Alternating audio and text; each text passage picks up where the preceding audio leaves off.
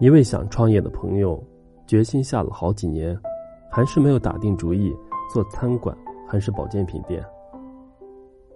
有一次聚会，偶然间听到做小生意的朋友说起这么多年历经坎坷的遭遇，他摇了摇头，终于打消了创业的想法。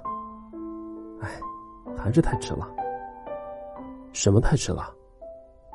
我都三十五了，家里有两个孩子，万一遇上什么事儿。我可没有办法像年轻人那样折腾了。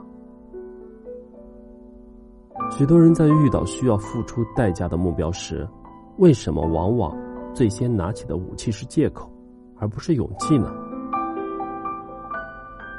两年前，我搬去前房东家的时候，他的老婆琳达正在读护士课程。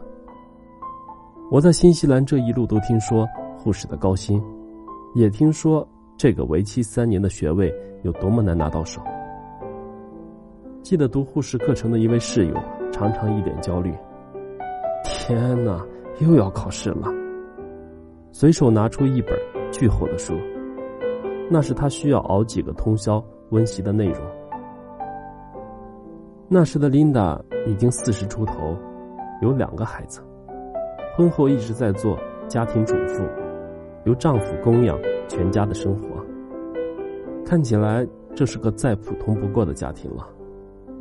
然而，小女儿开始念小学后，琳达做了重返校园的决定。她选择了最难的护士课程。她说：“因为我也有想去实现的价值啊。”我在那里断断续续住了两年，那也是。琳达护士课程最后的两年，我经常看到的景象是，每晚带孩子睡去，琳达便坐在写字桌前读读写写。有时我起夜经过客厅，还能看见那里透出的灯光。这两年间，所有主妇角色剩余的时间都被他拿去修学位了。琳达的朋友曾来做客的时候说。都快五十岁的人了，你还折腾什么呢？一句话让气氛紧张。琳达抬起头问道：“那以后每年都要像从前那样过吗？”两年后，琳达顺利毕业，也顺利在市医院找到了一份工作。每周工作三十几个小时，高薪，受尊重，每天身处于救死扶伤中。再也不是混日子的家庭主妇了。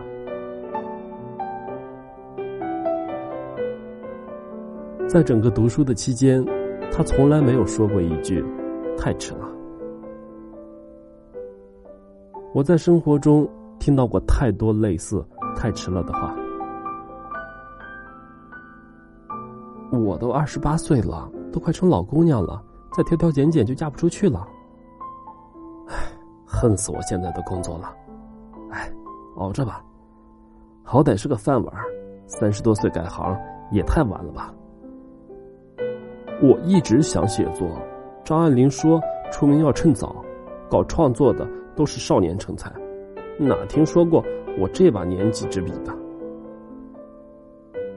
小时候就有梦想做点生意，奋斗这么多年，终于攒好了开餐馆的钱。可现在是年轻人的时代，算了，还是不做了，钱还是留给孩子们读书用吧。摩西奶奶在一百岁时给年轻人写了一封信，鼓励所有欲做出改变的人。人生从来没有太迟了的说法。他在八十岁前一直默默无闻，过着平静的生活。八十岁之后。因为关节炎无法做刺绣工作，才拿起了画笔。在生命最后的二十年间，摩西奶奶创作了一千多幅油画作品，成为了美国家喻户晓的人物，也成为了年轻人的精神偶像。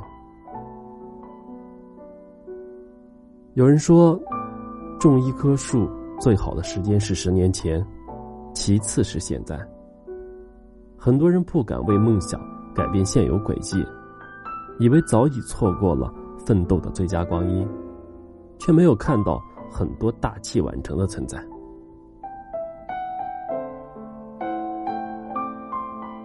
在赢起来要趁早的体坛上，女子网球名将李娜，二十九岁时才获得了首个大满贯冠军。在庞大而优秀的作家队伍中，莫言五十七岁时获得了诺贝尔文学奖。在精英天才们创业的背后，肯德基创始人山德士上校六十六岁才开始尝试开连锁店。我从小热爱写作，把成为作家当成唯一的梦想。我曾因为大学时没有念文学而觉得遗憾至极。太迟了吧，我也许再也没有机会成为作家了吧。这些年来，从未放弃写作，并坚持到让自己完成，是因为我读过这样的一个故事：严歌苓年届而立。赴美留学，苦苦练英语。到芝加哥哥伦比亚学院攻读写作硕士学位。所以现在，你说太迟了？迟吗？不迟，真的一点都不迟。